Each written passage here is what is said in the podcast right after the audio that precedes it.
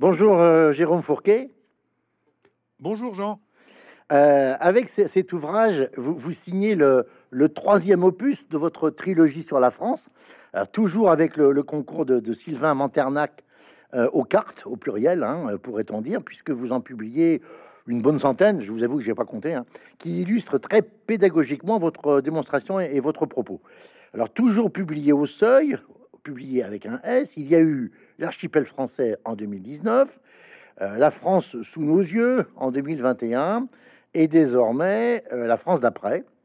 Si on y rajoute ah bon alors on recommence. Ça, voilà. on, recommence pardon. Envoyez le câble de mon oreillette. Euh, vous me redonnez un décompte, Yann?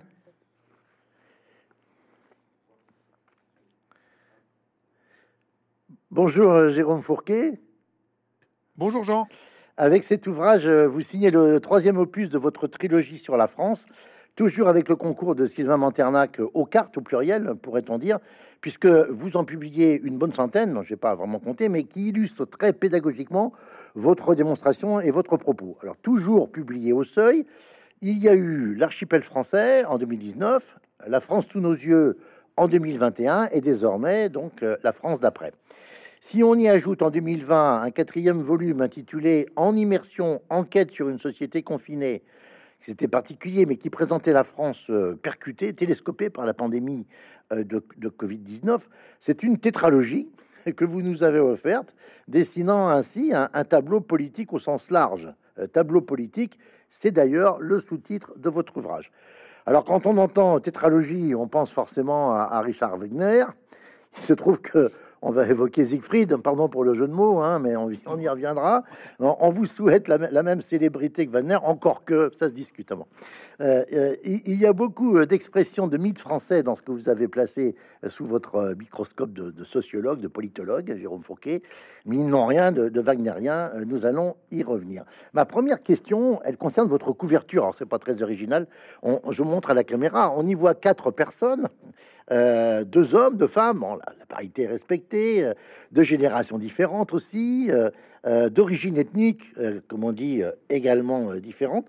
Ce sont des électeurs, manifestement, qui, pour trois d'entre eux, tiennent un bulletin de vote qu'ils s'apprêtent à glisser dans une urne qui est en fait transparente, mais qui est la France. Et puis, il y a un jeune homme ici euh, qui est dubitatif, euh, qui se tient le menton. Lui, c'est sans doute l'abstentionniste de service, euh, si tenté d'ailleurs que les abstentionnistes... Oui, qui représente un quart. De un quart des suffrages. Un quart des suffrages. Un quart des inscrits. Voilà, alors ça c'est le passage au dessin, parce que l'abstentionniste, c'est pas sûr qu'il vienne au bureau de vote pour, pour se demander s'il si, si, ouais. si, va voter. Mais bon. Euh, alors pourquoi avoir tiré par contre, titré par, ton, par contre votre livre, Jérôme, La France d'après? Après quoi? Alors après la, après la grande métamorphose, c'est-à-dire la période qui court des, des, années, fin des années 80 aux années, euh, aux années actuelles, et qui a vu la France se transformer de manière euh, très très profonde. Non pas que euh, notre pays soit resté euh, inerte et complètement figé et immuable dans les, les, décennies passées, bien évidemment, mais euh, je considère que les, les, transformations que nous avons traversées et vécues au cours des dernières décennies sont quand même assez spectaculaires, avec les, les conséquences électorales qu'on qu abordera ensemble. Mmh. Et donc cette France d'après, c'est la France d'après la métamorphose. Alors attention, euh, pas de mauvais teasing pour le lecteur. On décrit pas, euh, on ne dévoile pas le nom du futur président ou de la future présidente de la République en, en 2027. On n'est pas dans la prospective. Cette France d'après, on vit dedans en fait. Et donc ouais, le titre ouais. veut faire toucher du doigt au lecteur le fait que nous avons changé d'air, notamment au, au, plan politique, qu'on est passé à autre chose. Et on va s'interroger sur les causes de ce passage à autre chose. Quand on dit euh, changer d'air, hein, c'est D apostrophe E R E. Hein Ouais, voilà. tout à fait, tout à fait. Euh... Alors peut-être euh, pour illustrer le cette, cette, grande bascule et comment le paysage a été complètement euh, électoral reconfiguré, rappeler à, à, aux gens qui nous écoutent le score cumulé d'Anne Hidalgo et de Valérie Pécresse, hein, les deux représentantes des deux grands partis qui ont structuré la vie politique pendant près de 50 ans, les Républicains, donc feu UMP et, et le PS le score cumulé de ces deux candidates, c'est 6,4% au premier tour.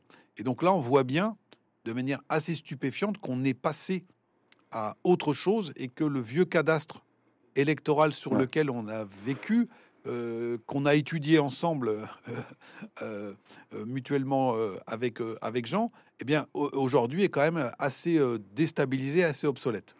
Alors c'est très important de rappeler ce chiffre de 6,4, juste un indicateur, parce que vous y revenez souvent à ces élections de 2002, du 21 avril 2002, premier tour, le cumul de, de Chirac et de Jospin.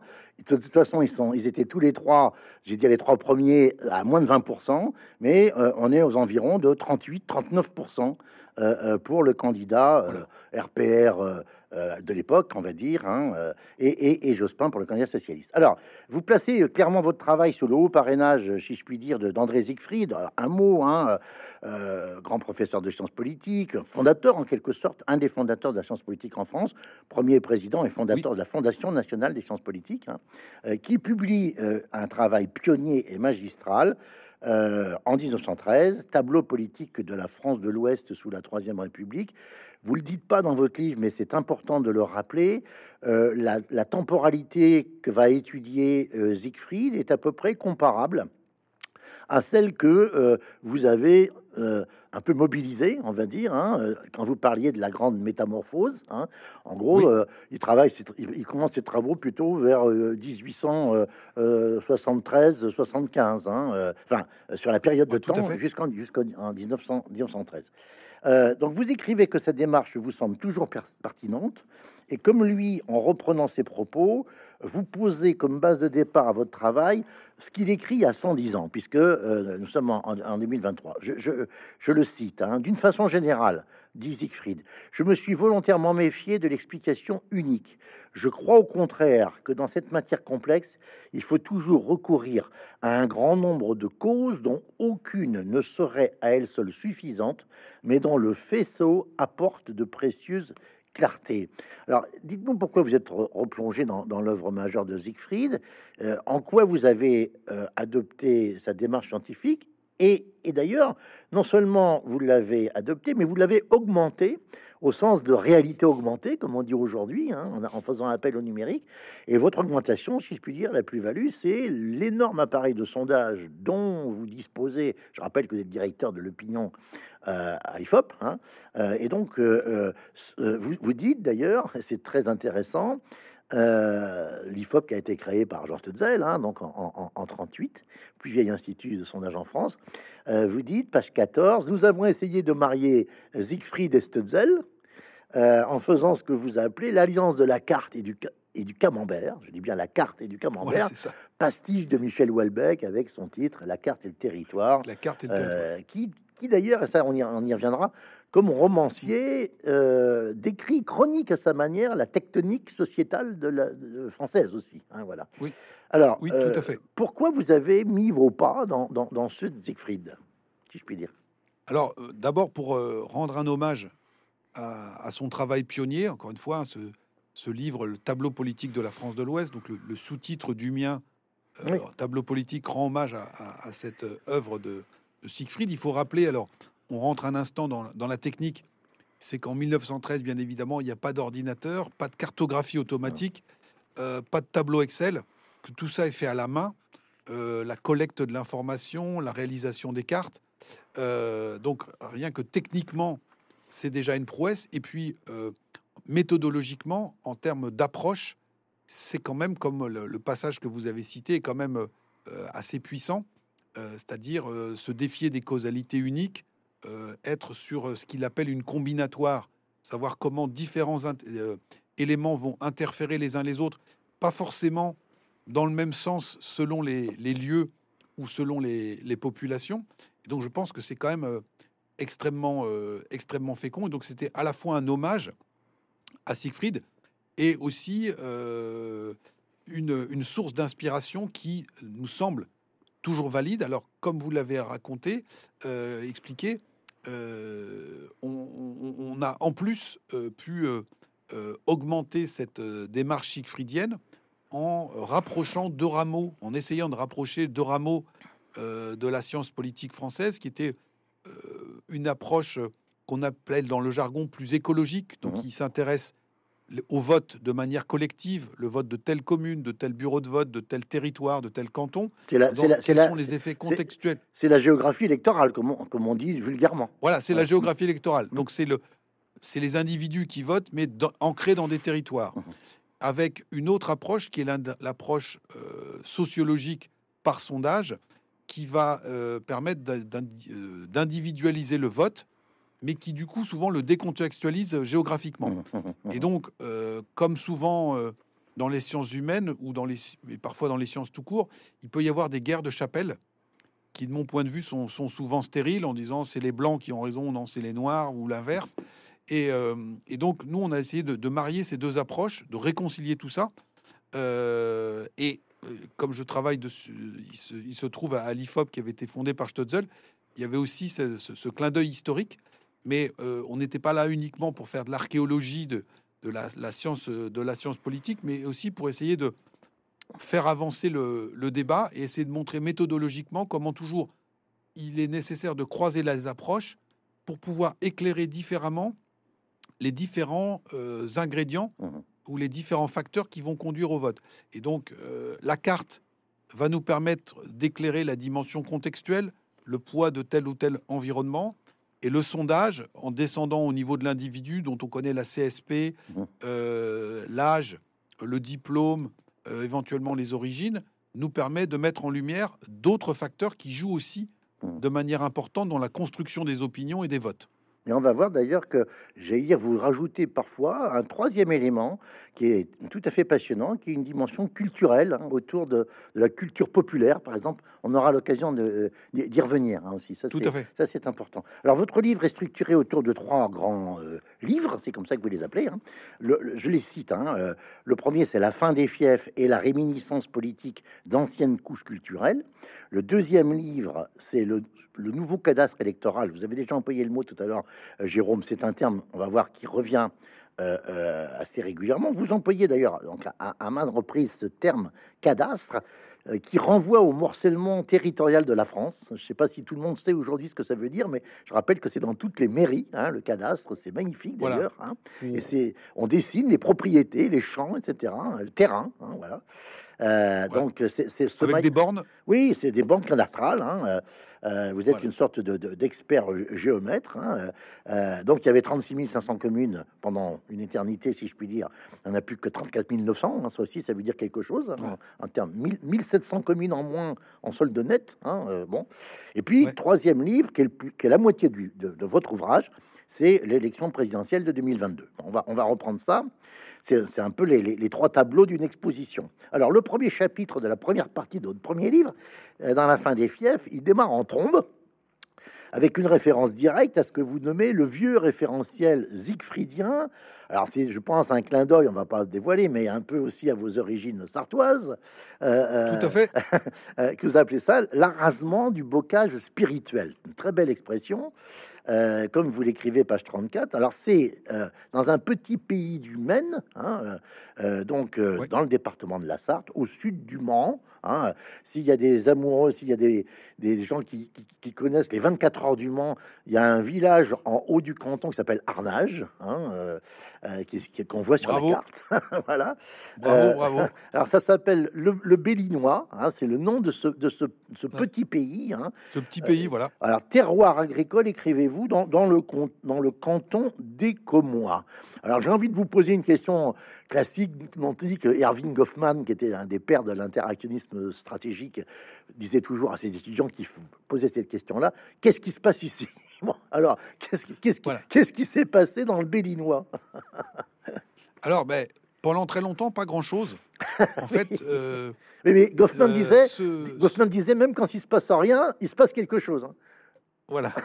Et donc, dans ce, dans ce, ce, ce, ce- ce canton-là, avait retenu l'attention à la fois de Siegfried, donc en 1913, puis d'un grand d'un historien qui s'appelait Paul Bois, Mhm. qui avait écrit un livre, c'était sa thèse, qui s'appelait Paysans de l'Ouest, donc ça portait sur l'étude de la, de la Sarthe, qui sort euh, au début des années 60. Oui. Euh, et pourquoi s'étaient-ils tous les deux intéressés à ce canton? Puisqu'on est- on était dans l'ouest de la France, euh, où les comportements politiques étaient très marqués, très clivés entre les bleus et les blancs, Mmh. entre ceux qui votaient à gauche et qui étaient euh, précocement euh, acquis à la Révolution et à la République, et puis les conservateurs qui votaient à droite et qui, au moment de la Révolution, étaient restés euh, fidèles à la monarchie ou avaient suivi l'insurrection euh, vendéenne ou chouane dans les territoires du, du Maine. Et Siegfried comme Bois disent bon, on a cette ligne de front qui existe partout dans l'Ouest, mais nulle part ailleurs que dans ce canton de Écomois, elle est aussi distincte. Souvent, ils disaient il y a une espèce de no man's land Mhm. entre les zones bleues et les zones blanches, avec des communes incertaines qui pouvaient basculer d'un côté ou de l'autre. Là, c'était tranché au cordeau. On revient sur le cadastre, avec une partie du canton des Comois qui votait historiquement à droite et l'autre qui votait à gauche.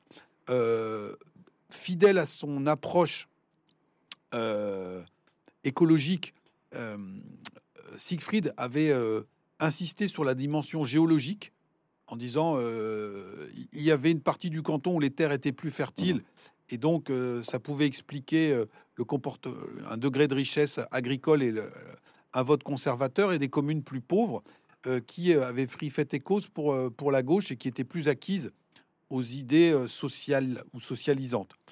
Cette explication est valide, mais Paul Bois avait rajouté un autre événement très important qui était un événement historique en disant voilà, euh, dans le sillage de la Révolution française, il y a eu cette chouannerie, cette insurrection, et les communes de l'ouest de ce canton ont pris fait et cause pour l'insurrection. Elles ont même mené des raids en territoire ennemi, quand les communes de l'est du, canton restaient fidèles à la, à, la, à, la, à la Révolution et à la République. Et Bois parle, il est resté notamment célèbre pour cette notion de traumatisme historique, en disant il y a eu un trauma historique qui s'est créé à ce moment-là et qui a figé les positions qui ont fait que de la Révolution française jusqu'à l'époque étudiée par Siegfried, début du XXe, mais jusqu'à également celle euh, étudiée par Paul Bois dans les années 60, les comportements politiques étaient restés figés et très antagonistes entre les deux parties du canton. Euh, je cite ensuite euh, Emmanuel Leroy-Ladurie qui nous a quittés Oui, il, y a, il y a quelques, jours. jours, Quelques jours. qui chroniquait dans une revue scientifique le livre de Paul Bois et qui disait voilà ce livre est fondamental parce que il nous montre bien comment se fabriquent des opinions politiques et culturelles et comment ces opinions peuvent survivre pendant tout un moment à la disparition du terreau socio-économique ou historique qui les a fait naître. Une espèce d'inertie euh, de, ces, de ces phénomènes. Et euh, le roi Ladurie avait cette euh, très belle, de, toute une série de belles formules dans cet article. Il disait, euh, dans ce canton-là, on a de la chouannerie en conserve, de l'événement congelé, c'est-à-dire que deux siècles après, on vivait encore là-dessus. Et il ajoute, alors même que le bocage physique est attaqué quotidiennement au bulldozer, hein, parce que c'est, Mhm. cette partie de l'ouest de la France a été remembrée, on Mhm. revient sur le cadastre, euh, la paysannerie déclinait, on passait à d'autres activités économiques. Donc quand euh, le roi Ladurie écrit ça, on est au début des années 70, alors même que le bocage physique est attaqué au bulldozer tous les jours, le bocage culturel et politique reste intact dans les têtes. Mhm. Et donc je suis retourné euh, dans le canton du euh, Mhm. euh, 40 ans plus tard, et force est de constater que cette fois, même le bocage culturel et Mhm, politique qui était dans les têtes a lui aussi été arasé, c'est-à-dire que les transformations étaient telles que ces structures d'opinion qui étaient restées immuables sur près de deux siècles, hein, parce que quand on regarde la géographie des votes en 1980, lors de l'affrontement Giscard-Mitterrand, qui est quand même Mhm. l'affrontement euh, paroxystique de- du clivage gauche-droite en France, on retrouve notre ligne Siegfried dans le Bellinois qui était restée intacte depuis la chouannerie. Ouais. Et donc, c'est euh, par l'exemple du Bellinois, j'essaie de faire toucher du doigt la bascule dans cette France d'après, c'est-à-dire que jusqu'au début des années 80, on est dans le sillage de cette très longue histoire. Et là, manifestement, nous sommes aujourd'hui, pour tout un tas de raisons, passés dans une autre histoire. Alors, cette autre histoire, justement, puisque ça fait exactement le, lien, euh, euh, parce que vous aussi, hein, vous, vous, avez, euh, vous avez le sens de la formule, c'est moins qu'on puisse dire. Hein, et parce que pour, pour essayer de comprendre dans quelle autre histoire le Bellinois a basculé, vous re- reprenez, euh, vous faites appel à vos, à vos, aux méthodologies qu'on a déjà vues dans vos précédents ouvrages, hein, c'est-à-dire euh, euh, le, le choix des prénoms, la mutation du foncier bâti, euh, les loisirs au, sens large.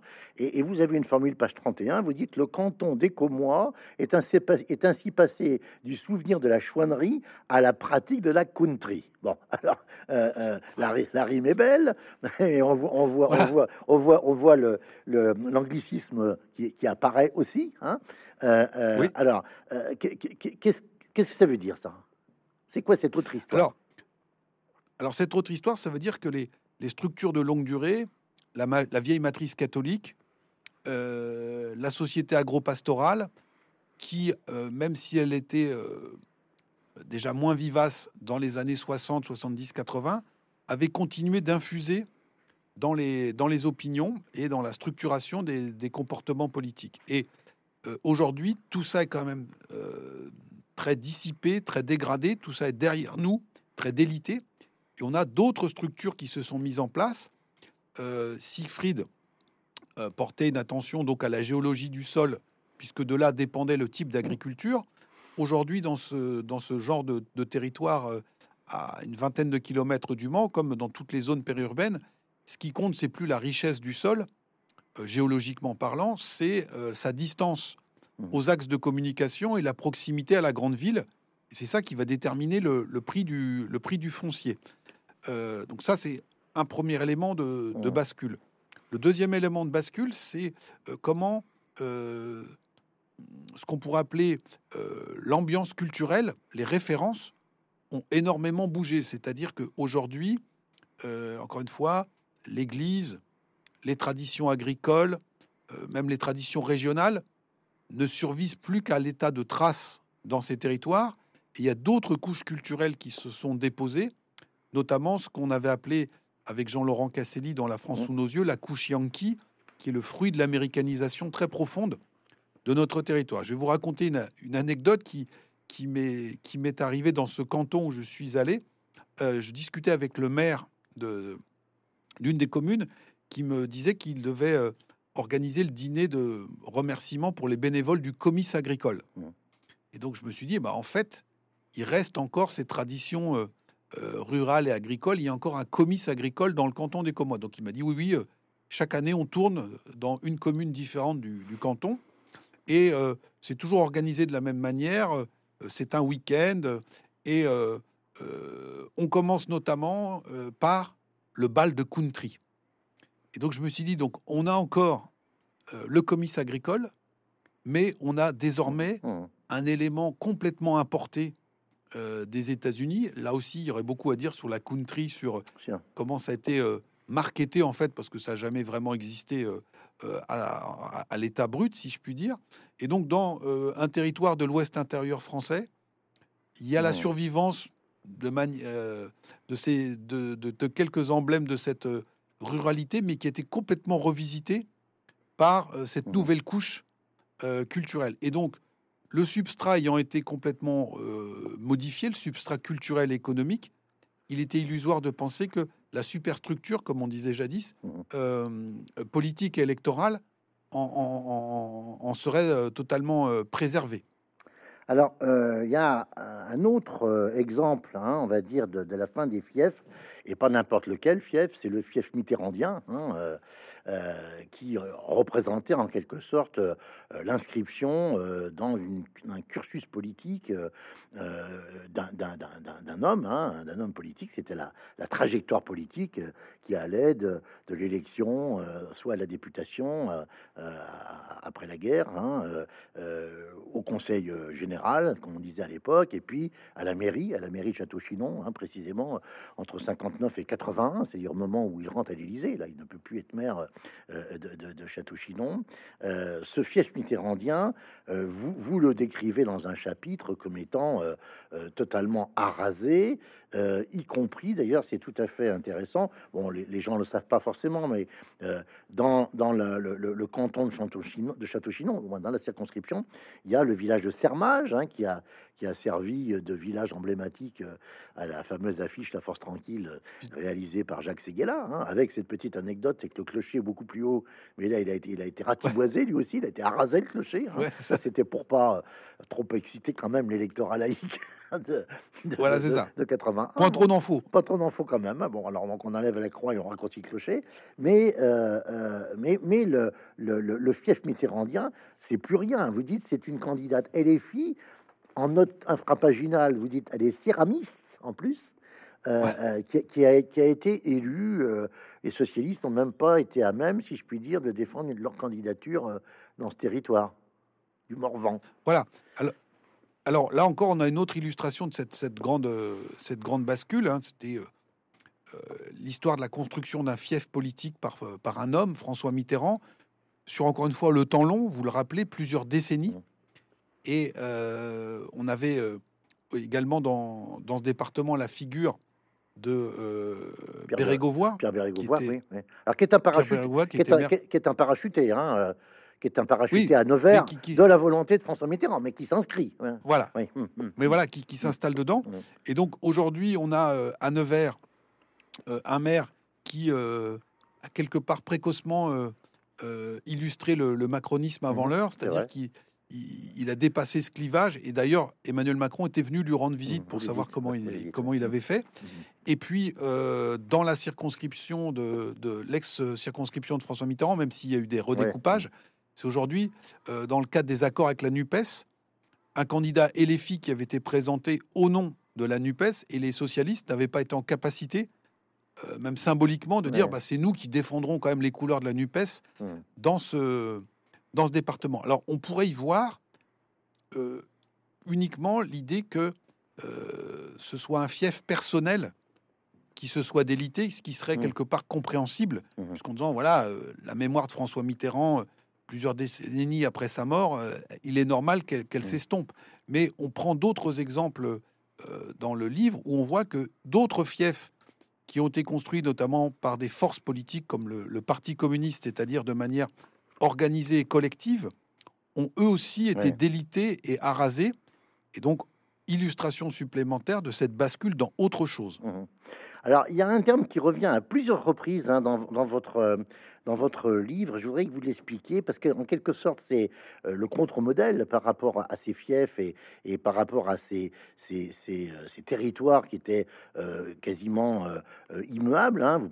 à un moment, vous parlez même, vous employez le même, même le terme de figement. Hein, hein, les choses ne bougent pas. Bon, vous dites les résultats du, du, président Macron en 2017 et cinq ans plus tard en 2022, euh, vous, on, montrait une France hydroponique. Hein, euh, euh, dans le chapitre 2 de votre livre 2, vous dites le caractère hydroponique des grandes marches franciliennes et l'absence de véritable identité régionale. Là, vous parlez de l'Eure, de la Seine-et-Marne, qui sont qui, voilà, qui ont été des grands des départements d'ailleurs producteurs de leaders de, de gilets jaunes. Hein, Tout à fait. Par ailleurs, hein, voilà bon.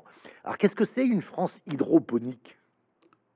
Alors, euh, hydroponique, c'est le terme qu'on emploie en agriculture pour qualifier la culture hors sol, l'agriculture hors sol qui est notamment pratiquée dans des serres où, vous savez, vous avez les tomates ou les fraisiers qui poussent sur un, substrat inerte. Une sorte de chalis, quoi. Voilà, euh, dans lequel on fait circuler euh, de l'eau avec des substances nutritives. Et donc, vous pourriez les faire pousser de la même manière quel que soit l'endroit euh, l'endroit où vous installez. Donc on est bien sur quelque chose de hors sol. Et donc sans jeu de mots, vous voyez, euh, Siegfried s'intéressait à la géologie. Euh, on peut s'intéresser aussi à, l'enracinement, à l'ancrage de traditions, de forces politiques et de cultures régionales ou politiques dans des territoires bien circonscrits. Et force est de constater que, à la lecture des résultats et des évolutions électorales, ça n'est pas vrai partout, mais on a des territoires entiers qui sont devenus quelque part culturellement ou électoralement hydroponiques, c'est-à-dire où il n'y a plus de, de, marquage et d'ancrage politique et culturel euh, localisé, et que euh, on est sur quelque chose qui est beaucoup plus fluide, beaucoup plus mouvant.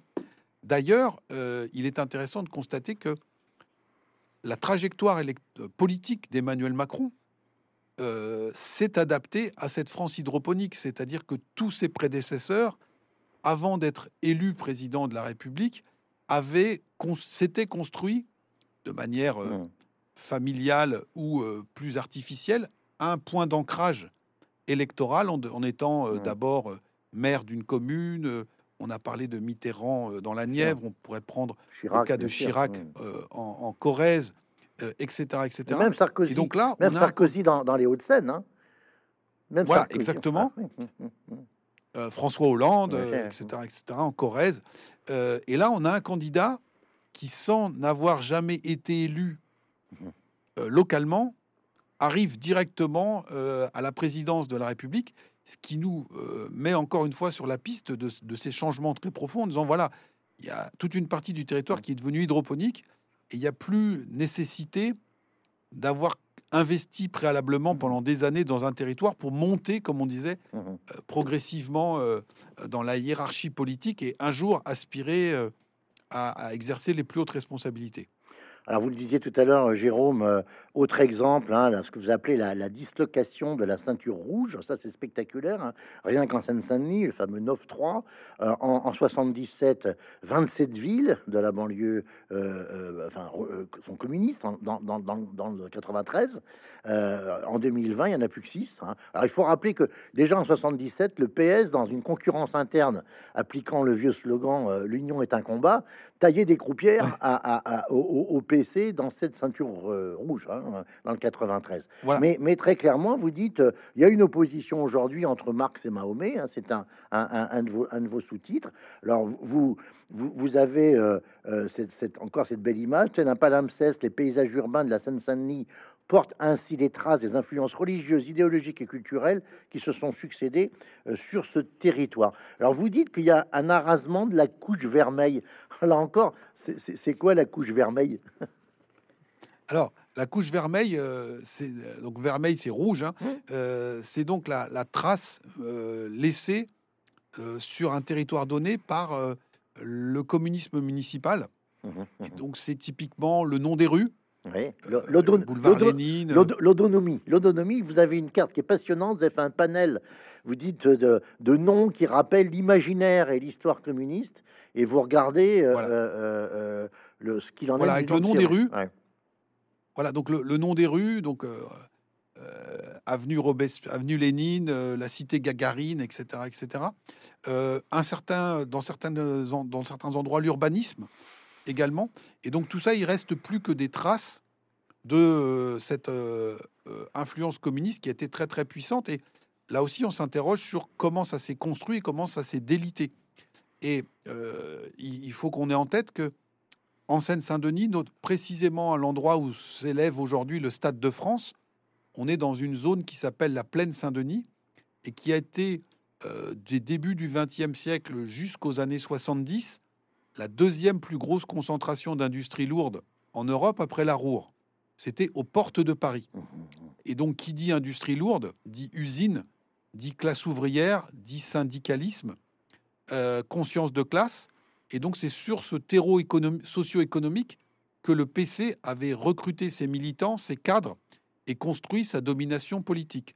Quand on regarde sur Wikipédia euh, les fiches de ces euh, différentes communes de ces différentes villes, vous avez à chaque fois une rubrique sur la liste des maires qui se sont succédés dans, les communes, et souvent est mentionné le métier mmh de ces maires. Et donc ces maires communistes, ils étaient euh, tourneurs, fraiseurs, ajusteurs, métallos, chaudronniers, etc., etc. donc il y avait un substrat socio-culturel et sociologique très spécifique qui a permis au PC de construire sa mmh. domination et à partir du moment où les usines ont été soit fermées, soit délocalisées, eh bien, euh, le PC a vu petit à petit sa base électorale euh, se, déliter.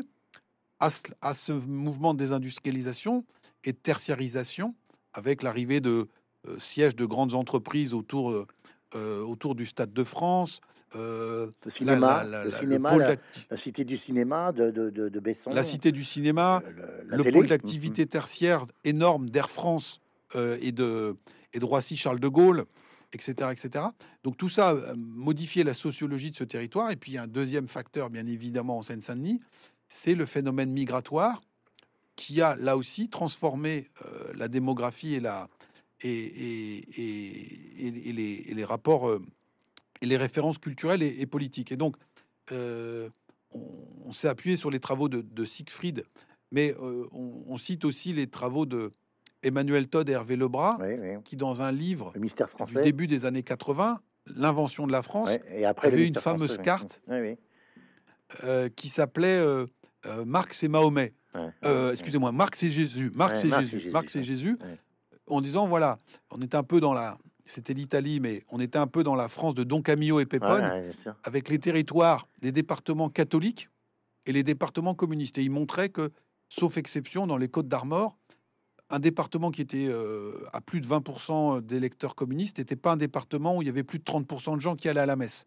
Et donc il dit voilà, il disait c'était ces deux matrices qui nous ont structurés historiquement et euh, le PC euh, s'était construit face à la matrice la plus ancienne, qui était le catholicisme. Et donc, en hommage à, Todd et Lebras, sur la Seine-Saint-Denis, j'ai dit voilà, on va refaire une nouvelle carte. Le PC aujourd'hui est en but à une autre religion qui lui conteste son hégémonie, c'est plus le catholicisme. En, banlieue et dans le 93 en particulier, c'est l'islam. Et donc je mets en relation, euh, en regard, la carte de l'implantation des sections communistes parce que euh, quand un parti a une section quelque part, euh, une permanence électorale, il, rayonne autour de cela. Et puis de l'autre côté, la carte des mosquées, qui, là aussi sont des lieux où on va se rencontrer et où euh, une religion, une institution va infuser son message et ses représentations dans le, territoire dans, laquelle elle est dans lequel il est implanté. Alors c'est d'ailleurs tout à fait passionnant parce qu'on voit bien que euh, à côté du PC, euh, euh, la France insoumise et Jean-Luc Mélenchon a adopté une toute autre perspective, une toute, un tout autre type de relation. je rappelle qu'il y a sur 12 circonscriptions de la Seine-Saint-Denis, il y a 12 députés NUPES, hein, et je pense 11, 11 sur 12 parce que le, 11e doit être plus ou moins apparenté, hein, NUPES. Donc, et, on voit bien la, la différence de stratégie. Puis vous dites c'est pas simplement qu'une anecdote. Euh, euh, Amélie, Koulibaly, qui est l'auteur des attentats euh, contre euh, la policière municipale de Rouge et, et l'hypercachère, était en contrat de, professionnalisation dans l'usine Coca-Cola de, de Grigny et vous rappelez que le Parti communiste, au début des années 50, dénonçait la coca-colonisation hein, euh, contre de la France, de la France par, par les Américains. Bon, c'est passionnant. On n'a pas le temps de rester sur cette sur cette partie. Euh, je, je, dis qu'il faut lire le chapitre sur les bonnets rouges euh, en, Bretagne avec l'action de Monsieur Troadec, qui est une sorte de, d'Alexis Gourvenec. Gourvenec, c'était dans les années 60. Hein, c'est à peu près la même. La même c'est le Gourvenec 2.0. Oui, c'est exactement, voilà, hein, le, le, le, leader syndicaliste à la, euh, chrétien, là, il est à carré plus guère. On a vu ce qui s'est passé à propos de carré, à propos du Poer, la revue qu'il avait créée avec l'extrême droite qui est venue euh, euh, mettre en cause hein, ce, ce, journal. Hein, donc, c'est, ça prouve que votre travail est très actuel. Autre chapitre passionnant, c'est quelque part comment Mélenchon réactive la mémoire de la résistance dans le Limousin, en, en, en, plateau des mille vaches, le plateau des mille vaches, voilà bon, voilà. Bon, on ne peut pas rester sur ce chapitre. Euh, si on aborde le, deuxième livre, c'est le nouveau cadastre, hein, euh, la deuxième grande partie de votre ouvrage.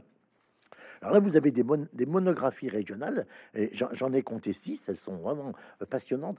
Il y, en a deux que, euh, euh, alors je, les cite, hein, les six, hein. la, dorsale de l'Ouest intérieur. Alors on revient un petit peu sur la, une partie de ce qu'on de, ce qu'on a dit tout à l'heure au début de notre entretien. Les grandes marches franciliennes, hein, ça, ça va bien au-delà de la région Île-de-France. Hein. Le Limès parisien qui est consacré à Paris intramuros. Et là, c'est passionnant parce que on est quasiment euh, dans du rue par rue avec euh, une, zone de zone, une DMZ là, on dirait entre la Corée du Nord et la Corée du Sud, une zone démilitarisée hein, qui, qui, est tout à fait passionnante. Toulouse, pas assez bobo pour passer au vert, au pluriel. La basse vallée du Rhône, un couloir frontiste. Et puis, euh, plaine et montagne, euh, contraste euh, catalan. Alors, on, va s'attarder sur, Toulouse. Et, vous, pour une raison que vous, vous imaginez, la librairie Mola est à Bordeaux. Et, et, vous, et vous faites évidemment un élément de comparaison entre les deux villes qui sont, j'allais dire, un peu l'équivalent au niveau des métropoles d'un match France-Angleterre en rugby, hein, c'est-à-dire toujours, toujours le avec, derby, avec toujours envie d'en découdre. Voilà. Alors Toulouse, un mot de présentation politique, c'est une ville. vous dites, c'est une ville qui, qui, qui, vote à gauche au plan national. En 2020, Jean-Luc Mouninck, maire sortant euh, qui avait récupéré son siège en 2014 parce que euh, il avait été battu euh, en 2008 par Pierre Cohen, hein, Mouninck ayant succédé à, à, Douste Blazy, hein, donc ça, ça, et lui-même Douste Blazy ayant succédé au Baudis père et fils, dans, père et fils. Et, et, et, dans, et dans la, la, situation en, en 2020, vous, vous, vous, vous, pointez du doigt le fait que Mouninck euh, a, réussi à, sauver son équipe, son, son mandat. Hein. Alors, il est d'ailleurs un peu Macron compatible. Hein. Il a joué un petit peu d'une certaine ambiguïté là-dessus. Bon, euh, alors vous évoquez la ville rose, euh, cher à Claude. C'est là que je veux dire un mot parce que c'est vraiment passionnant dans votre livre. Il y a des références et en particulier aux chansons. Hein, euh, euh, euh, bon, alors je, je, j'ai noté Jean Ferrat à Entraigue, à la Montagne Belle en Ardèche, hein, Sardou à deux reprises, et en particulier, je recommande les deux écoles. J'avais oublié cette chanson hein, écrite en 84 avec Pierre Delanoë, et qui est extraordinaire, qui est extraordinaire. Les, les, les, paroles, il faut les entendre. Hein, voilà, bon. ou Afrique à Dieu, ça va. Lavillier sur la vallée de la Fench. Hein, euh, là encore, bon. Et puis on a cité les romans. Vous avez, vous avez, vous avez évoqué Welbeck. Hein, vous le faites à une ou deux reprises. Michel Bussy aussi. Euh, Nicolas Mathieu, euh, géographe. Oui, Michel Bussy, géographe, qui devient romancier. Électoral. oui, voilà, voilà. Et, et, et, Nicolas Mathieu, en particulier, ça ramène à Sardou avec, avec son, son dernier livre Connemara. Hein, voilà, hein, mais qui, qui est tout à fait passionnant. Alors, à Toulouse, Mélenchon au présidentiel de 22 il, est en, tête. Il fait un score qui est de 10 points supérieur à son score national. Il fait 29,2. Hein. Euh, cette ville, traditionnellement, d'ailleurs, votait à gauche au plan national. Mitterrand a été en tête en 74, en 81 et en 88. Mais au plan local, même si on remonte encore à Bazerque, c'est un peu plus compliqué, mais le, le prédécesseur du père Baudis euh, euh, c'est une ville qui vote plutôt IDF au, plan, local. Alors là, il y a quelque chose de très intéressant. Avis aux, aux, écologistes et aux Verts. Vous, votre thèse, c'est de dire les Verts sont quand même un peu euh, ils se tirent une balle dans le pied. Enfin, ne le dites pas comme ça, c'est moi qui le dis.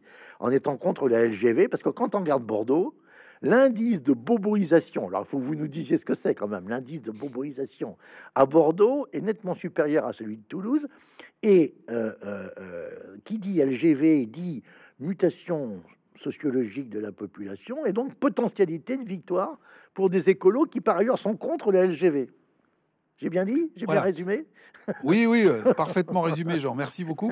Euh, donc, euh, je, voilà, je suis parti de ce constat en disant, aux dernières municipales, on compare souvent Bordeaux et Toulouse, deux villes qui étaient détenues par la droite, et la droite a sauvé Toulouse et a perdu Bordeaux. Mmh alors même qu'à Bordeaux, au deuxième tour, euh, il y avait une liste d'extrême gauche qui s'est maintenue et qui a fait euh, près de 10% des voix. comment se fait-il que, euh, en dépit de ce handicap, la gauche ait gagné à Bordeaux, qu'elle ait perdu à Toulouse? Et donc je me suis dit, il faut qu'on s'intéresse à la sociologie des, des, deux villes, mais quand on regarde uniquement avec les indicateurs de l'INSEE qui sont très précieux, on n'arrive pas à rentrer dans une granularité suffisante pour avoir euh, une, bonne appréhension du climat d'opinion, de l'ambiance, de l'atmosphère d'une ville. Et donc l'intuition que j'avais, c'était que euh, au sein de ces fameuses classes moyennes et classes moyennes supérieures urbaines, la part des fameux bobos était plus importante à Bordeaux qu'à Toulouse. Et donc j'ai essayé de construire un indice mmh. qui permettrait de mettre ça en lumière en disant voilà, euh, Qu'est-ce que c'est qu'un bobo? Alors, il n'y a pas eu euh, une thèse sociologique avec une définition très claire, mais euh, on peut s'entendre sur un certain nombre de caractéristiques en termes de façon de vivre, de mode de, mode de vie. Et donc, si on regarde la présence de telle ou telle enseigne, par exemple des enseignes de produits bio, tel ou tel type de restaurant, là, où on fait des brunchs, par exemple, les brunchs le, dimanche, présence de galeries d'art, la présence également de euh, telles enseignes, typiquement le Starbucks Coffee ou autre, Ouais. et qu'on ramène ce nombre de magasins ou d'établissements à, au ra- un ratio pour 100 000 habitants, et on compare les scores obtenus à Bordeaux et à Toulouse, et on voit qu'à Bordeaux, on est très en avance sur le, le changement euh, culturel euh, ou la, ce qu'on pourrait appeler la métropolisation Mhm. qu'à Toulouse. Et je lis ça notamment à la connexion de euh, votre belle ville de Bordeaux au réseau à grande vitesse LGV, qui fait que ce type de population, qu'il s'agisse de touristes ou de résidents permanents, sont plus nombreux. Et tout ça correspond aussi à une volonté politique, à une stratégie politique de développement qui a été menée par Alain Juppé, qui était celle de l'embellissement de la ville, de sa connexion à ce réseau à, à grande vitesse, et, le fait d'en faire une métropole qui se compare à Paris, Mhm. à Bilbao, etc., etc. Alors qu'à Toulouse, euh, de par la desserte ferroviaire, de par la forte présence aussi euh, d'une activité industrielle autour de l'aéronautique, on a des changements sociologiques qui n'ont pas été aussi, euh, aussi rapides. Et euh, on a là tout le paradoxe, c'est-à-dire que euh, le maire de Toulouse-Moudinque est un ardent militant en tant que développeur de sa ville, de la connexion de sa ville, Toulouse, à- au réseau à grande vitesse, alors même que les changements sociétaux qui, vont, qui seraient enclenchés par cette euh, euh, connexion lui seraient euh, au final défavorables, quand à l'inverse, les écolos étaient plutôt réticents à la construction d'une ligne spécifique euh, LGV au titre de la lutte contre l'artificialisation des sols, alors qu'ils auraient tout à y gagner électoralement, puisque ça ferait changer sociologiquement le centre de gravité euh, de cette, euh, de cette ville.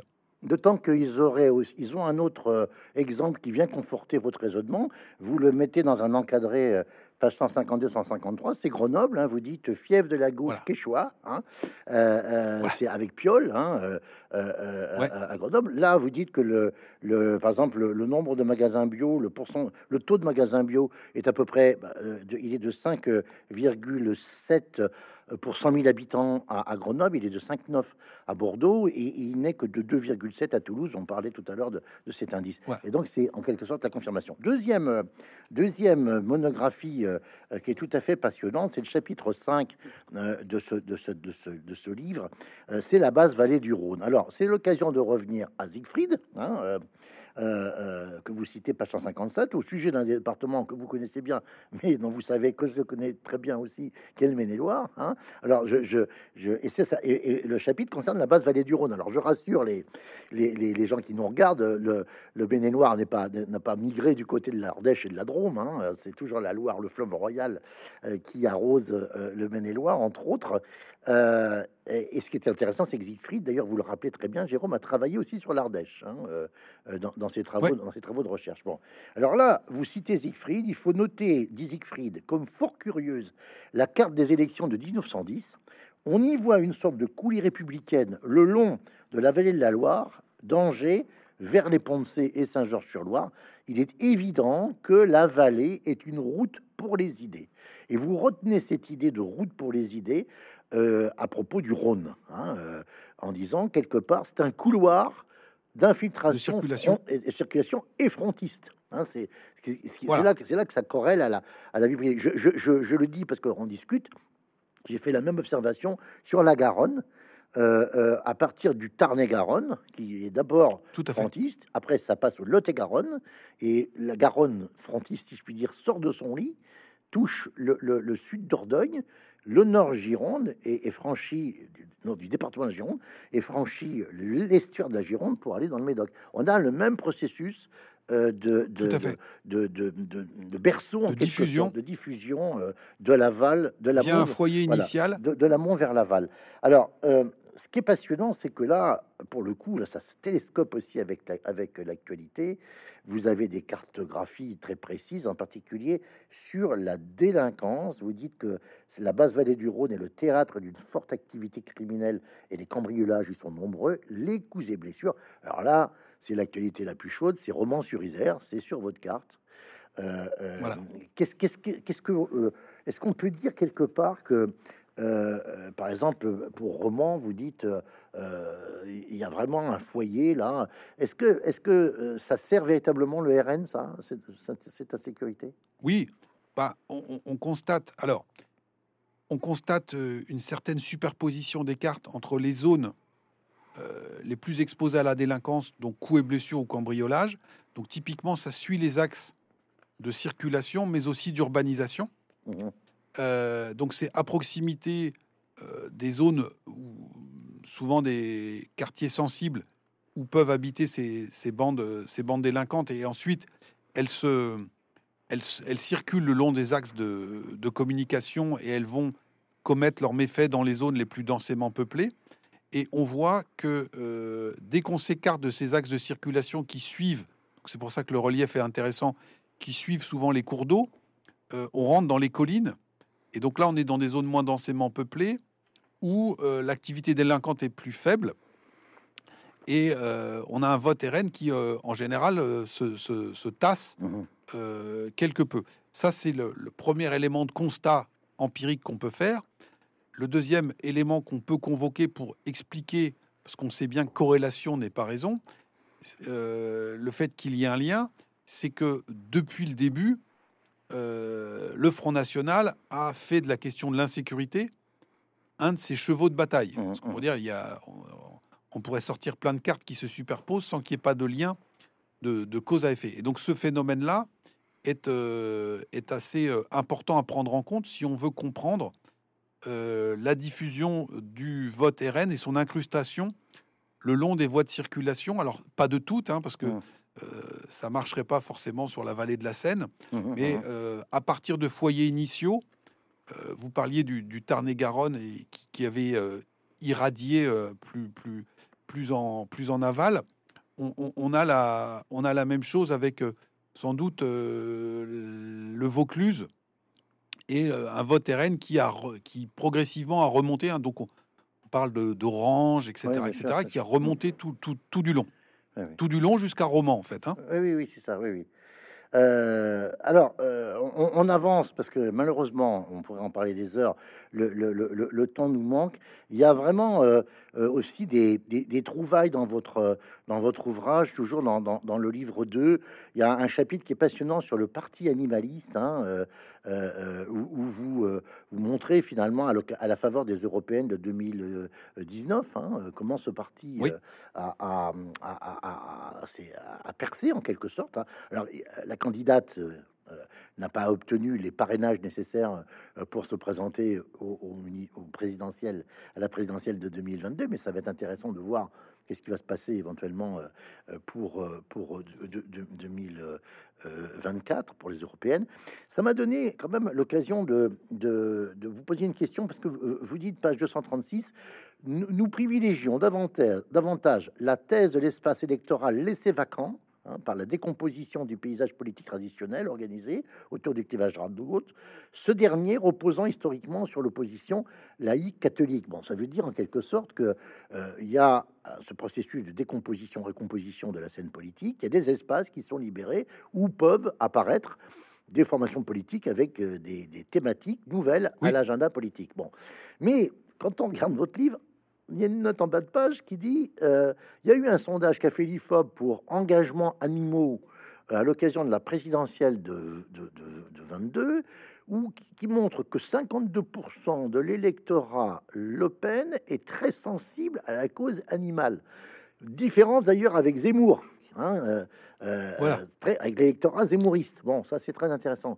Est-ce qu'on peut dire, pour employer un vocabulaire qui était celui d'Alain de, Touraine, aussi disparu cet été, euh, à propos des nouveaux mouvements sociaux à l'époque des années 70, est-ce qu'on peut dire que Marine Le Pen a aussi l'intention d'investir ces nouveaux champs non pas du, tribunicien, vous dites, vous rappelez le, travail de Lavaux sur la fonction tribunicienne du PCF dans les années 70. Le RN, vous dites, est devenu un nouveau parti tribunicien, mais, mais euh, euh, est il est en train de passer d'un parti tribunicien à un parti de gouvernement.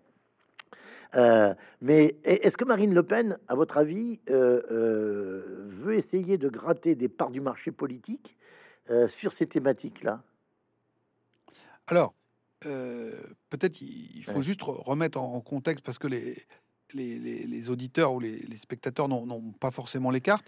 Quand on a vu surgir le, le parti animaliste, euh, alors c'est des scores modestes, hein, 2,5% des voix euh, dans le paysage, avant qu'on sorte la carte, moi intuitivement je m'étais dit elle va ressembler à la carte du vote écolo. C'est une sous-famille Oui, des écolos, on parle euh, la cause animale, bon. Et quand on voit apparaître la carte, c'est pas le cas du tout. du vote animaliste, elle ne, elle ne se super, elle a pas du tout les mêmes structures que celle du vote écolo. Et à tout prendre, elle ressemble plutôt à la carte en termes d'implantation géographique du RN. Ouais, c'est ça. Et donc là, il y a deux explications. Il y a plusieurs explications, mais pour aller vite, c'est d'une part, eh bien, même cause, mêmes effets, c'est-à-dire c'est encore une fois dans cette espèce de France hydroponique Ouais. où euh, les traditions euh, politiques anciennes, gauche et droite, sont encore plus décomposées qu'ailleurs, qu'il y a cet espace vacant pour de nouvelles offres. Et puis la deuxième explication, c'est que effectivement, une partie de l'électorat frontiste et ou qui est sensible à la cause animaliste, euh, de la défense des animaux, eh bien, se- se- peut se, se recouvrir. Donc Marine Le Pen euh, en fait des tonnes avec ses vidéos sur les chats, euh, ce que lui reprochait d'ailleurs Eric Zemmour en lui disant moi c'est les livres, elle c'est les chats. Euh, mais je pense que ce n'est pas fin que les sincèrement passionnés par ces, par ces animaux, comme toute une partie de son, son électorat. Euh, si on veut euh, faire un petit clin d'œil aussi, euh, on connaît le- l'ardent investissement dans la cause animale de Brigitte Bardot, et on sait aussi sa proximité historique avec la famille Le Pen. Eh bien, euh, sans doute pas le fait complètement du hasard, c'est à Mhm. Saint-Tropez Mhm. que la liste animaliste a fait ses meilleurs scores. hein. donc c'est le Mmh, lieu mmh, où mmh. réside aujourd'hui à la madrague, euh, avec la madrague. à la madrague, Brigitte Bardot. Et donc on voit qu'il y a des, des- des porosités. Et donc encore une fois, comme Siegfried, c'est pas une cause qui va l'emporter ou une explication sur une autre, c'est Mmh. un faisceau, euh, Mmh. un faisceau d'éléments. Alors, dans les, dans Et donc les- on est parfois surpris. Oui, allez, allez, allez, terminez, Jérôme, terminez. Non, non, on est parfois surpris. disant, on pose sur la table une hypothèse qui va être infirmée par les chiffres ou la carte. Et donc c'est intéressant parce que c'est c'est Ouais. comme ça que la, la- la démarche ou la recherche scientifique avance en disant bah, euh, c'est une fausse bonne idée. Mhm. Et donc, il faut qu'on aille explorer d'autres raisonnements pour euh, rendre compte de, de résultats qui correspondent pas à la théorie qu'on a qu'on aurait souhaité euh, démontrer. Dans les recompositions, décompositions, recompositions, il y a, il y a un, un- un canton qui, est, qui est presque, on peut dire, le, le canton fétiche ou emblématique des travaux de Siegfried. hein, c'est Talmont-Saint-Hilaire. hein, euh, euh, et, et- et vous le dites bien, donc c'est c'est canton de Vendée. euh, euh, c'est c'est ce, ce qu'a dit Siegfried à propos de son canton qui a peut-être contribué le plus à la popularisation des thèses de Siegfried, à, à la plus grande caricaturisation aussi. Hein, parce Également, ég- également, parce qu'on a fait, à- à on a fait évidemment dire, dire à, à, Siegfried ce, qu'il disait pas comme ça. En gros, euh, le, le granit produit le curé et le calcaire l'instituteur. Bon, ça, c'était la fameuse phrase qui a été euh, euh, répétée à, à l'envie. à satiété. ouais. À satiété. Vous, dites, vous dites que cette phrase, euh, ce dysmorphisme sociopolitique, dites-vous, il a prévalu jusqu'à la fin des années euh, 50. Et vous, vous pastichez, euh, si je puis dire, euh, Siegfried par cette belle phrase. euh, le, le pavillon secondaire, la résidence secondaire produit du vote Macron et le pavillon périurbain du vote Le Pen. Alors voilà, donc là, on a, on a vraiment la, la- la- le, le clonage en quelque sorte hein, de, de, Voilà. de- de- sauf qu'évidemment, dans, dans votre livre, ça, c'est aussi sub, enfin, c'est ce que vous avez fait est aussi subtil que Siegfried, et votre livre ne se résume pas à ça. Bon, euh, mais que- en quoi on peut dire que, que Talmont-Saint-Hilaire, qui est donc un canton, je le rappelle, au sud des Sables d'Olonne, hein, euh, euh, en Vendée, Ouais, hein, à côté canton- des Sables d'Olonne. ouais, canton, littoral, hein, euh, voilà, hein, avec un avec un, un- une dimension effectivement de sous-sol différencié, très clairement, entre, entre granit et calcaire. Pourquoi est-ce que Talmont Saint-Hilaire euh, est, est intéressant encore aujourd'hui? Alors, effectivement, Siegfried a, écrit des, des très belles pages sur ce canton. Et euh, la formule n'est pas de lui, euh, granit et, et calcaire, c'était un dicton local Ah oui. qu'il avait glané lors de, lors de sa, de sa enquête. hein. déambulation et de son, son enquête de terrain. Et donc, les, les paysans locaux avaient vu que les communes euh, calcaires étaient plutôt de gauche, donc ça fabriquait des instituteurs, et les communes granitiques plutôt du, du curé. Alors très rapidement, on, a, on, a, accusé Siegfried d'un grand déterminisme géologique, mais c'était beaucoup plus subtil que ça, puisque de la géologie dépendait le type de culture qu'on allait pratiquer, d'agriculture, l'accès à l'eau, et donc, euh, en zone granitique, euh, l'accès à l'eau était euh, assez aisé, donc on avait un habitat dispersé. En zone calcaire, c'était plus compliqué. Donc, un habitat groupé, qui dit habitat groupé, moins d'influence des notables et de l'Église, et percée précoce des idées progressistes et, mmh. et, de gauche. Et mmh. donc, ça avait ensuite, par tout ce filtrage, on arrivait donc aux comportements électoraux. Si on retourne aujourd'hui dans le canton de Talmont-Saint-Hilaire, il demeure clivé politiquement, mais plus en fonction de la géologie, en fonction de la géographie. C'est-à-dire qu'aujourd'hui, c'est les communes qui ont vu sur mer versus les autres. Et donc là, c'est intéressant pour moi de, mon point de vue, parce que c'est dire, on peut reprendre la méthode de Siegfried. Et Siegfried, en fait, si encore une fois il s'intéressait à la géologie, c'est parce que à l'époque, dans la France du début du 20e et la fin du 19e, l'activité économique ultra dominante était l'agriculture. Et donc, elle était en partie liée à la question de la géologie. Aujourd'hui, sauf cas très particulier de la vigne, euh, dans certaines régions, l'agriculture euh, ne pèse plus que euh, très marginalement dans notre activité économique. Et il y a d'autres filières économiques qui ont pris le relais et qui structurent notamment des territoires entiers, avec par exemple le cas du tourisme, de ce qu'on appelle aujourd'hui l'industrie touristique, et donc, on voit au moment où Siegfried euh, arpente le canton de Talmont, il n'y a pas de résidence secondaire, il n'y a pas de golf, euh, il n'y a pas de camping. Euh, on a créé ex nihilo un port de plaisance qui s'appelle Port Bourgenais dans, le, dans le canton de, Talmont. Et on a vu depuis les années 50-60 l'explosion du nombre de, de, résidences secondaires et qui a donné lieu à le développement bah, d'une sociologie particulière avec euh, des professionnels du bâtiment, des métiers du tourisme, hôteliers, restaurateurs, euh, l'arrivée de retraités aisés, euh, puis de population de, cadres, soit à l'année, soit de manière intermittente, et donc une concentration de richesses sur ces communes littorales qui se portent très bien et qui ont préférentiellement voté pour Emmanuel Macron. Et puis, dès qu'on s'éloigne un peu de la mer, quand on n'a plus vu sur mer, euh, alors on n'est pas dans les régions les plus dévastées de France, hein, c'est la mmh. Vendée, euh, mmh. euh, il y a un taux de chômage qui est très faible, mais c'est d'autres sociologies. Le prix du mètre carré s'effondre, il n'y a plus vue sur mer, le type de construction est différent, et on va être sur des populations qui sont, qui sont plus modestes et qui votent différemment. Et donc on, a repris statistiquement toute la façade atlantique, et on a mesuré que euh, en moyenne, Emmanuel Macron euh, domine sur toutes les communes littorales au premier tour et qu'il faut euh, attendre une distance moyenne sur le littoral atlantique d'une trentaine de kilomètres pour que le vote Le Pen grimpe suffisamment pour éclipser le, vote Macron. Et donc là, ça nous, mais vous, êtes à Bordeaux, vous connaissez ça par cœur, ça nous fait toucher du doigt le poids tout à fait central et majeur qu'a acquis l'économie touristique euh, dans des territoires entiers, notamment ceux du sud-ouest, quand on parle de Lacano, de Biarritz, d'Arcachon, euh, et comment tout ça s'est métamorphosé. Et donc, à la, matière de, la manière de Siegfried, il faut regarder ces territoires en disant, géographiquement, est-ce qu'ils est ont vu sur mer Quel est le prix du mètre carré Quel est le type, le type d'activité économique euh, dominant? Alors on a malheureusement pas le temps d'évoquer de, d'autres points, je les, je je les énumère.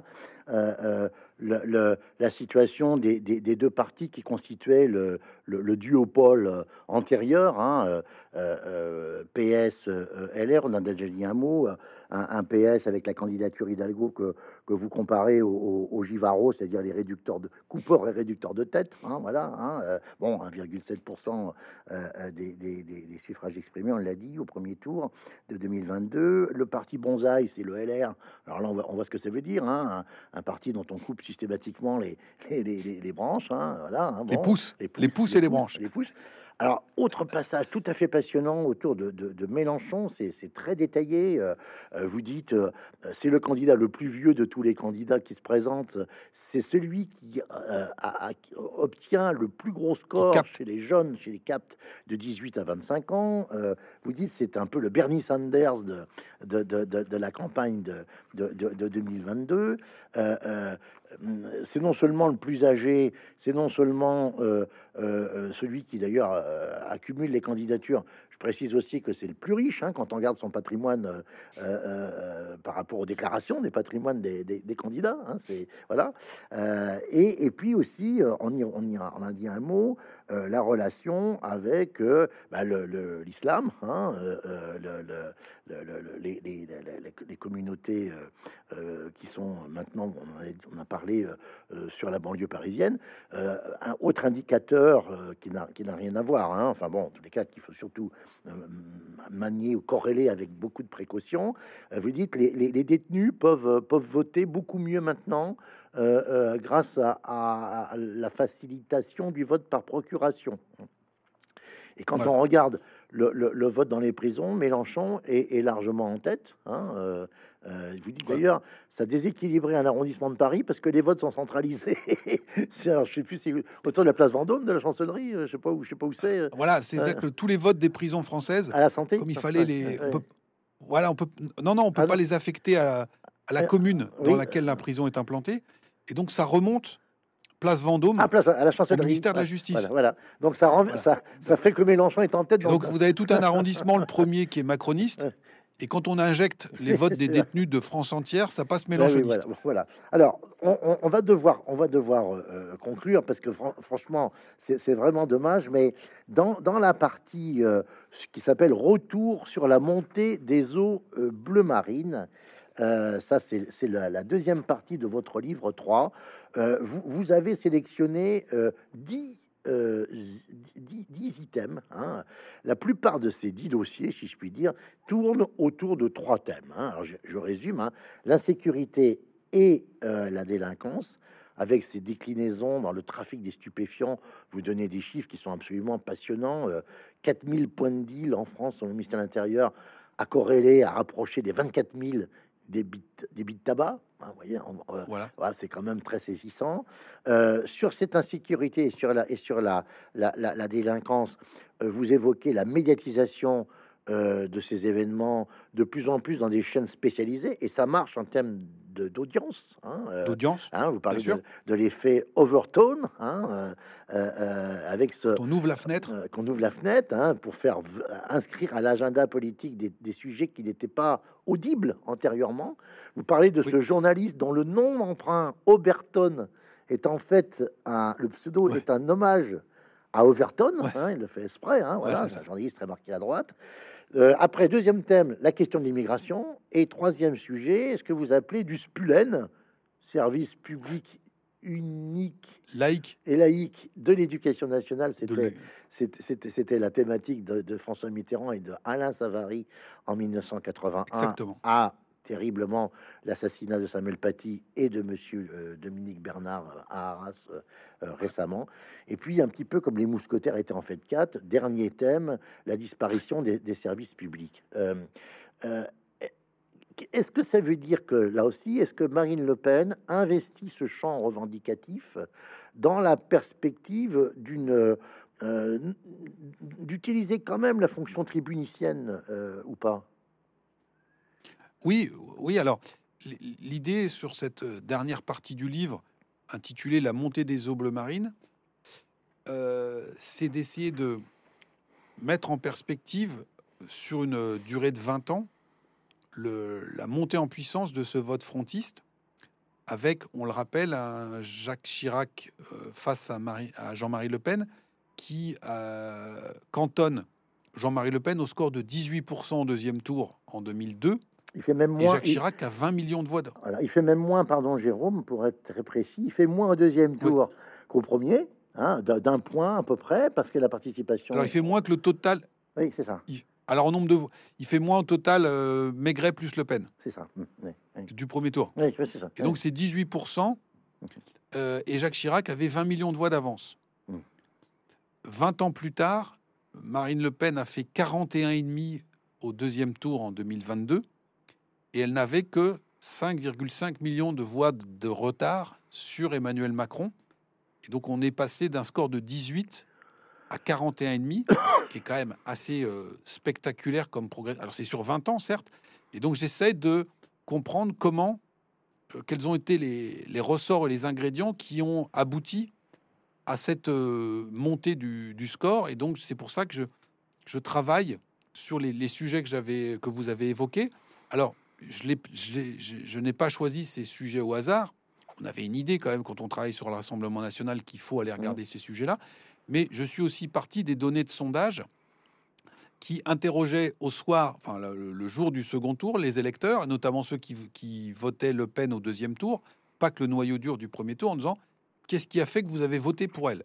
Et donc, on regardait la liste des courses, si je puis dire, ou des motivations. Mmh. Et donc, une fois que j'avais cette liste des, sujets qui leur tenaient le plus à cœur, je me suis dit bah, comment la situation a évolué sur 20 ans sur ces paramètres-là. Et donc, c'est pour ça que je me suis intéressé à ces, à ces sujets-là, que j'ai essayé de documenter euh, l'évolution de la situation en matière migratoire, en matière sécuritaire, en matière de décrochage euh, dans la société de consommation, des gens qui disent on travaille mais on n'y arrive plus. Euh, et puis également en termes de, moindre desserte de services publics. Et euh, en bonne candidate de second tour, Marine Le Pen a capté toute cette, toutes, ces, toutes ces doléances et ces revendications et a fait aussi évoluer son logiciel et son programme, et en tout cas le programme de son parti par rapport mmh à ce qu'il était du temps de son père. C'est-à-dire, on le sait bien en sciences politiques, il y a l'offre et la demande. On a une société, donc un corps électoral qui va évoluer, euh, mais euh, dans, ses demandes, dans ses attentes. Et on a aussi une offre, comme on le dit dans le, jargon, c'est-à-dire des candidats qui vont se positionner en fonction de leurs propres convictions, mais aussi de ce qu'ils ressentent être les préoccupations et les attentes de leurs électeurs ou de leurs électeurs potentiels. Et donc c'est la rencontre des deux qui a abouti à ce, à ce score qui, de mon point de vue, est quand même mmh. historiquement euh, assez saisissant quand on se replonge sur une période de 20 ans. Alors, vous, le dites bien, on l'a dit au début de notre échange, le livre euh, ne prétend pas euh, dessiner la campagne de 2027 et, et, et, les élections présidentielles à venir. il faut quand même retenir, et c'est très clair, que Emmanuel Macron a surtout fait le plein de ses voix d'une part chez les fillonistes de 2017 dont il a récupéré une forte partie, et chez les plus de 65 ans. Or, les plus de 65 ans, par définition, euh, euh, ils sont appelés euh, à, bien vieillir d'ici 5 ans, alors que Marine Le Pen est tout à fait plutôt en tête dans les 25 ou 30, ou 30 50. 50 30, 50. Voilà, 30, 50. Bon. Et votre conclusion dessine trois blocs. Vous faites un peu l'état des lieux des trois blocs aujourd'hui. Hein, on enregistre, enfin, on, se, parle au 1er décembre 2023. Euh, trois blocs, c'est euh, le bloc euh, macroniste, enfin, vous dites présidentiel, hein, le bloc, central. le bloc central, voilà, le bloc Nupes, hein, et le bloc bleu marine, dans tous les cas, extrême droite. Vous dites que le bloc, deux de ces blocs sont fragiles, le troisième est le plus cohérent. Vous prenez le prenez le cohésif, en tous les cas, vous prenez l'exemple de la dissidence Maigret, on en a parlé un instant, face à Le Pen, on aurait pu rappeler la dissidence Philippot face à Marine Le Pen, qui a fait pchit aussi. Hein. Donc vous dites quelque part, Zemmour, pas forcément un, quelque chose qui peut pénaliser euh, euh, Marine Le Pen, surtout au deuxième tour. Euh, ma, question était, était, était, la suivante. Est-ce que le, la situation politique aujourd'hui, telle qu'on connaît la, France, hein, en, justement la France d'après, est-ce qu'elle n'est pas quand même extrêmement ouverte à des surprises? Alors, effectivement, et c'est pour ça que euh, il faut être euh, modeste et, humble dans les pronostics. Si on se, si on se reporte uniquement euh, au quinquennat précédent, donc il commence par le surgissement d'un candidat qui sera élu Emmanuel Macron, qui s'appuie sur aucun, aucun parti politique préexistant, qui trois ans avant 2017 était inconnu du grand public. Donc, euh, ça nous amène euh, à l'idée qu'il peut y se passer des, des, choses assez inattendues. Et puis, si on déroule ce quinquennat, un an et demi après les Gilets jaunes, après l'élection d'Emmanuel Macron, la crise Covid, dont vous avez parlé en introduction, le conflit en Ukraine, euh, et au rythme où vont les choses, nous ne sommes sans doute pas à l'abri d'autres événements majeurs euh, de ce type qui peuvent euh, très fortement rebattre les cartes. Et donc, à cette imprévisibilité de l'avenir, ouais. s'ajoute aussi le fait, comme on l'a dit tout à l'heure, que nous sommes dans une France qui est plus hydroponique qu'elle ne l'était, et que euh, les grands blocs figés où on vous garantit sur facture un score de 20% ouais, à la prochaine élection bah, sont plus aussi nombreux que ça. Et donc, ce qui rend euh, les mouvements électoraux très, très, très, très faciles et très, euh, très. Ouais. Euh, vous avez parlé de, de, de, de la capacité d'Emmanuel Macron à capter l'électorat filloniste. Là aussi, c'est une surprise dans, dans notre discipline de la science politique, c'est-à-dire que c'est un candidat sous la Ve République, Emmanuel Macron, qui est réélu hors période de cohabitation, donc euh, chapeau bas, parce que mmh. la performance est compliquée, mais il se fait réélire au prix d'un changement profond de la composition de son électorat. Mmh, mmh. C'est-à-dire que toute une partie de l'électorat de centre-gauche qui l'avait soutenu en 2017 l'abandonne mmh. en disant en fait, ni gauche ni droite, c'est quand même euh, plus à droite cette affaire. Et toute une partie des électeurs qui avaient voté Fillon en 2017, notamment dans les beaux quartiers ou sur nos littoraux, se mettent massivement à voter pour Emmanuel Macron. Donc là aussi, c'est du jamais vu. Un candidat qui est réélu en transformant euh, j'appelle ça le, le, changement de groupe sanguin, oui, oui. En, en, changeant son, la, la, nature de son électorat. Donc, quand vous regardez ça, vous vous dites que nous ne sommes peut-être pas au bout de notre surprise. Et donc, euh, je citerai, comme on était sur la période de 2017, un ancien Premier ministre, Édouard Philippe, qui disait La poutre travaille encore. Et il le dit ça en 2018, et c'est sans doute encore vrai mmh. aujourd'hui. Alors, dernier hommage, euh, dernier clin d'œil à André Siegfried, euh, c'est dans votre conclusion, page 535, vous dites euh, André Siegfried nous dit qu'il ne faut pas ignorer les classes sociales euh, et, et, surtout les faits sociaux. Et là, vous venez magistralement de le, le démontrer, euh, Jérôme, surtout dans cette France, effectivement, un peu hors sol, où les faits sociaux peuvent avoir une importance tout à fait considérable et, et, et bousculer les, les, tendances lourdes. Merci beaucoup, merci beaucoup. Euh, Jérôme Fourquet, je remontre votre livre. Mais merci à, à, à vous. Merci, à bientôt. Merci à vous.